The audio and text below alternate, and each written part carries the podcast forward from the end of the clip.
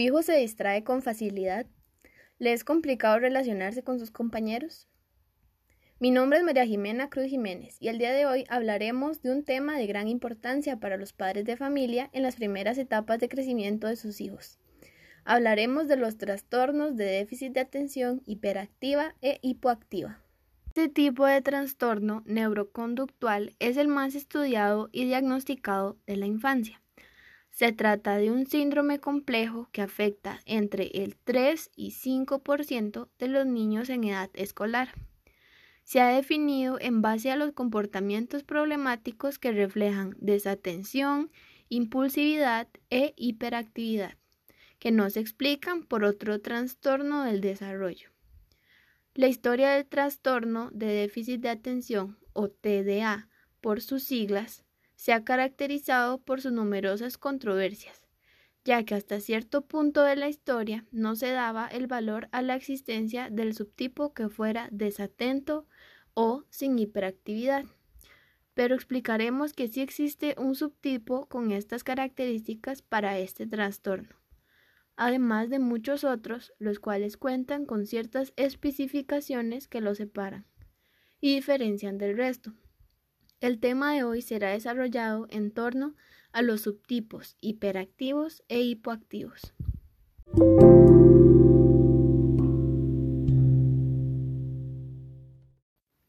Los comportamientos y forma de pensar de un menor de edad están condicionados por factores externos e internos que los motivan a actuar de cierta manera. Estas características propias de su personalidad pueden provocar que el menor no actúe de la misma forma que otros niños, lo cual no está mal. Pero en casos específicos, el menor necesita un acompañamiento y atención especial para que se sienta apoyado y que con el tiempo aprenda a vivir con su condición especial dentro de la sociedad. A continuación, escucharemos dos historias similares, donde analizaremos el comportamiento de un niño y una niña. Al final explicaremos cómo sus padres pueden empatizar con ellos y saber exactamente cuál es la necesidad especial de sus hijos.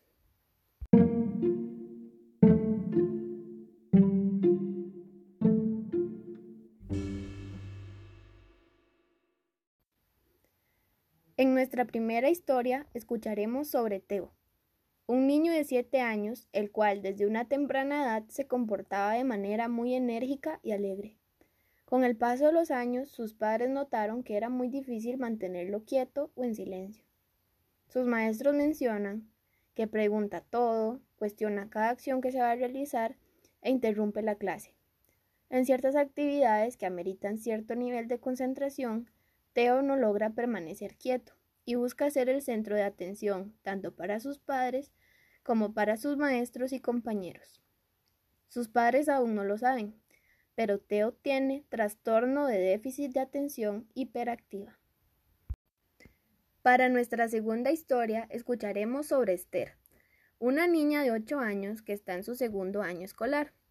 Según sus maestros, su desempeño y participación dentro de las clases ha ido disminuyendo considerablemente con el paso del tiempo.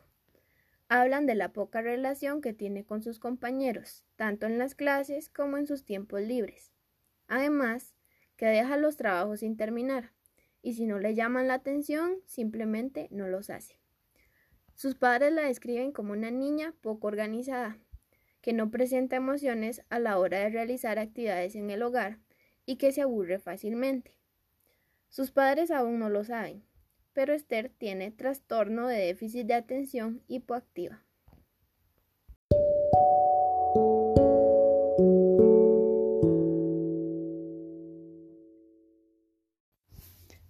Para ambos casos observamos que los dos menores de edad cuentan con características muy diferentes el uno del otro, y sus respectivos padres y profesores los caracterizan como niños diferentes al resto, con comportamientos fuera de lo común.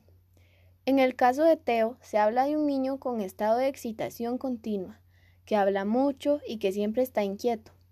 Además, no sabe mantener la calma e interrumpe conversaciones juegos y actividades. En el caso de Esther, nos describe una niña cansada, que se aburre fácilmente y que se organiza muy poco. Sus capacidades de relacionarse han disminuido con el tiempo y presenta poco interés por las cosas.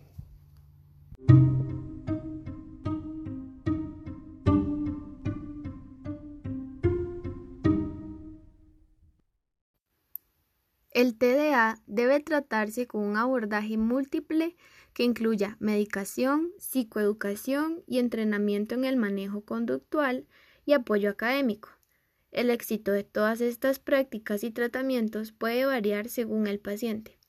Lo importante es la persistencia y la confianza durante el proceso. Esto ayudará a conseguir los resultados esperados.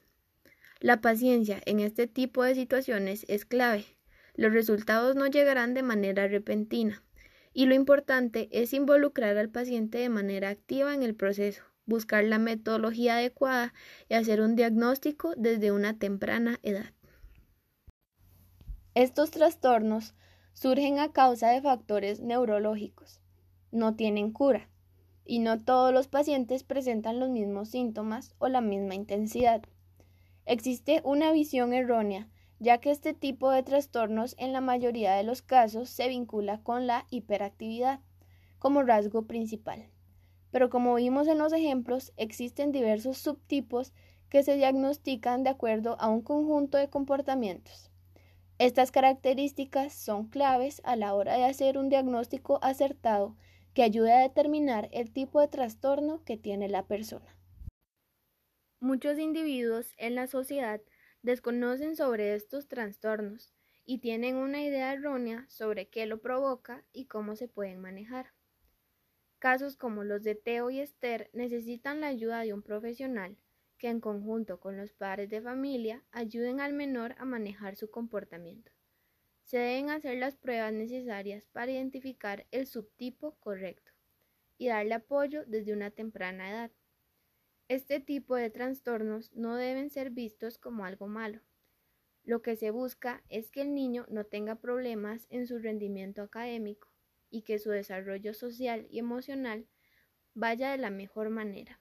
Los trastornos de déficit de atención existen y como padres de familia es importante saber qué hacer y cómo manejar a su hijo. Si su niño o niña presenta alguno de los síntomas anteriormente mencionados, Busque la ayuda de un psicólogo y él le dará las herramientas necesarias para ayudarle a usted y a su hijo.